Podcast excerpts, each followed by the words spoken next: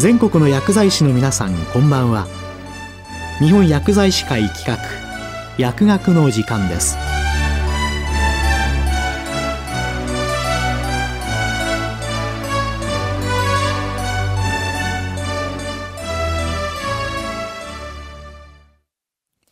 今日はアドバンスケアプランニングについて神戸大学名誉教授平井みどりさんにお話しいただきます。ACP アドバンスケアプランニングとは将来の変化に備えその時点での医療及びケアについて本人を主体にそのご家族や近しい人医療ケアチームが繰り返し話し合いを行い本人による意思決定を支援するプロセスのことです。これは必ずしも死を目前にした人のためだけのものではありません。厚生労働省は平成27年3月に終末期医療を人生の最終段階における医療という表現に改めました。その理由は最後まで尊厳を尊重した人間の生き方に着目した最適な医療ケアが行われるべきだという考え方によるものです。超高齢社会日本では医療技術の発達により平均寿命と健康寿命の乖離が生じています。自らの最後を自分自身で考える時間が長くなったとも言えるでしょう。また以前のように家族に囲まれて死を迎えるという形が当たり前ではなくなっています。自分のいなくなった後のことのみならず、疾病その他で意思表明が難しくなった状態で、長期にケアを受け続ける可能性もあるため、どのようなケアを望むのかをあらかじめ考えておき、それを家族親しい人や支援してくれる人たちに伝える必要があります。がんが進行した折の入院時などに DNAR、すなわち Do Not Attempt Resuscitation、心肺蘇生を行わないという確認を書面に残すことが多いです。通常の医療の場合にはそのような切羽詰まったことになるのは少ないですが、高齢者の場合はいつ何時そうなってもおかしくない場合があります。急に蘇生を行いますか行いませんかと決定を迫られても家族にとっては晴天の霹靂となるかもしれません。ご本人に意識がないような場合はなおさらです。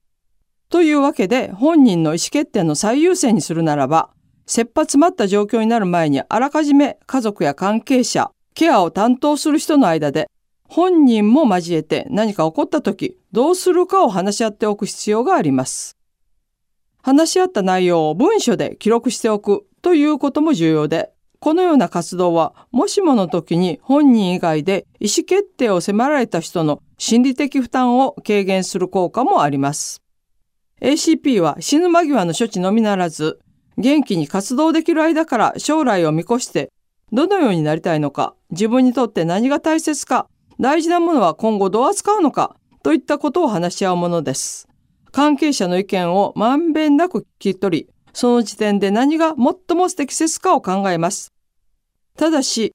特に高齢者の場合は、本人の状態が刑事的に変化し、以前の取り決めが現時点の状況には合わないことも生じます。したがって ACP は定期的に見直しを行い、本人を交えた関係者の間での話し合いを繰り返して、その時点での最も望ましい対応を追求していくことになるでしょう。蘇生を行うか行ないかではなく、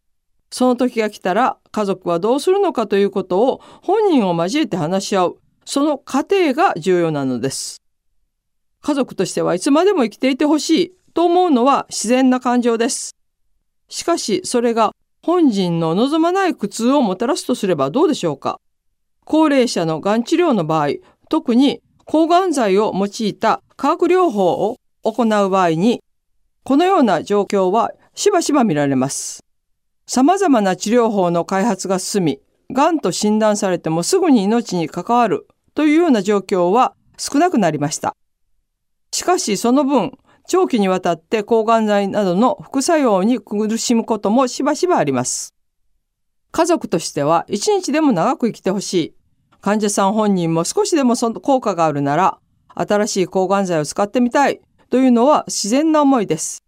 しかし、その結果、食べ歩きが趣味だった方が、食事が喉を通らなくなり、常に吐き気やだるさに悩まされるとしたらどうでしょうか命が伸びたからいいじゃないかで済まされない問題があります。脳血管障害等で重い後遺症が残り意思疎通ができなくなる場合もあります。どのような治療を進めていくのか、家族に決定を迫られた場合に本人ならどうするかを聞けない状況も生じるでしょう。どんな決定をしたとしても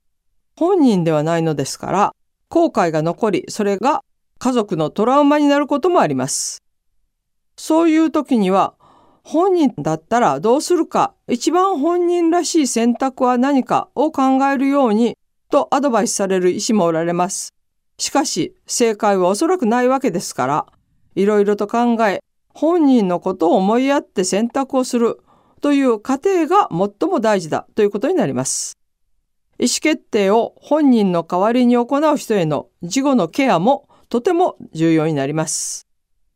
新型コロナウイルスのパンデミック下で高齢者に関わらず人間がいつどこで何が起こるかわからない。元気な人も突然の死が訪れることを身近に感じた人も多かったのではないかと思います。国は数年前から ACP の推進に取り組んでおり、国民が身近なものに感じるよう人生会議という名称をつけています。ACP について話し合ったことがない人になぜ話し合った経験がないかを聞くと、きっかけがない、何を話し合うのかがわからないといった答えが圧倒的に多いため、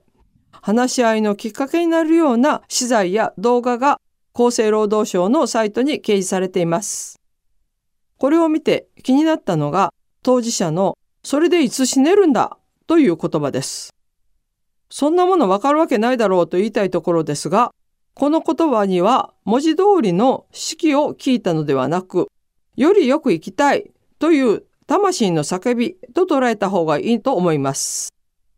早くお迎えが来てほしい、いつ死んでもいいと口癖のように言う高齢者が新型コロナのワクチン接種会場で先を争っていた姿はつい先日のことです。よりよく生きることの形は人それぞれです。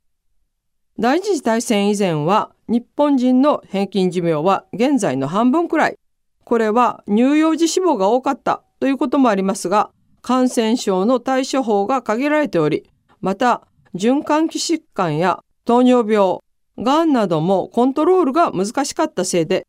壮年期で亡くなれる方が多かったからです。病気や天変地異に対する人間の対応力は弱くて、死は身近にあったとも言えるでしょう。多くの動物並みに子孫を残した後は命を終えるといった状況では長い老後という想定はありませんし ACP などという概念も起こりようがなかったでしょう。しかし現在は生産年齢を過ぎても元気で活躍する方は多く元気でなくとも80代90代を迎える例がほとんどです。ここに ACP を考える意味があり、それは身近にいる人に自分の見取りとそれにまつわる諸々のお願いをすることだけではなくなっています。先にも触れましたが ACP について身近な人と話し合いをする際に何を話し合っていいのかわからない人が多いわけですから、いきなり自分の見取りを誰に頼むのかという話に入るのではなく、そこに行くまでの過程について一旦自分なりに考えをまとめてみるのがいいのではと思います。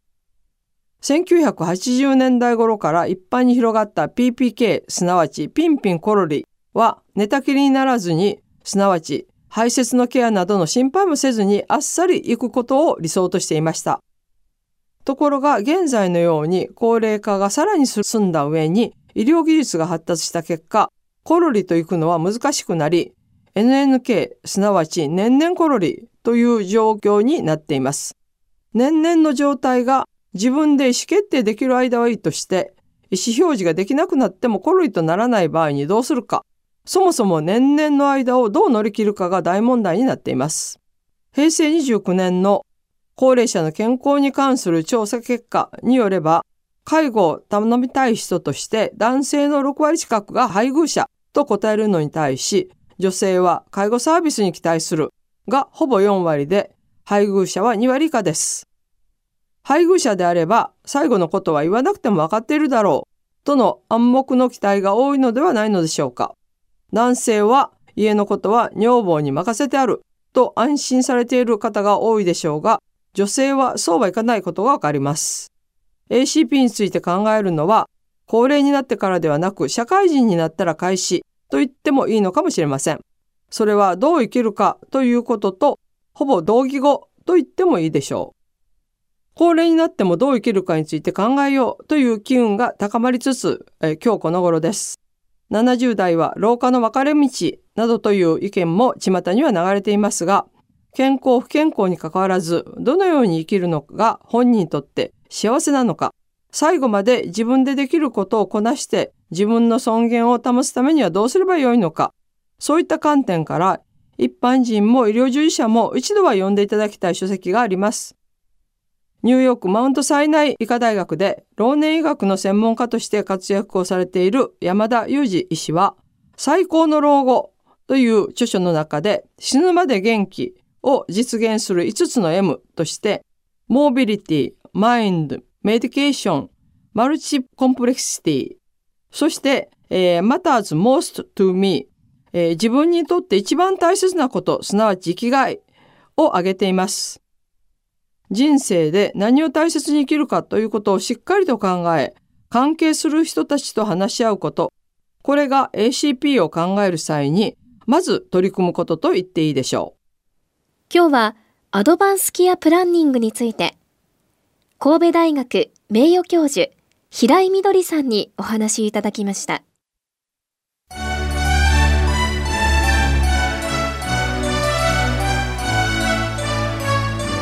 日本薬剤師会企画。薬学の時間を終わります。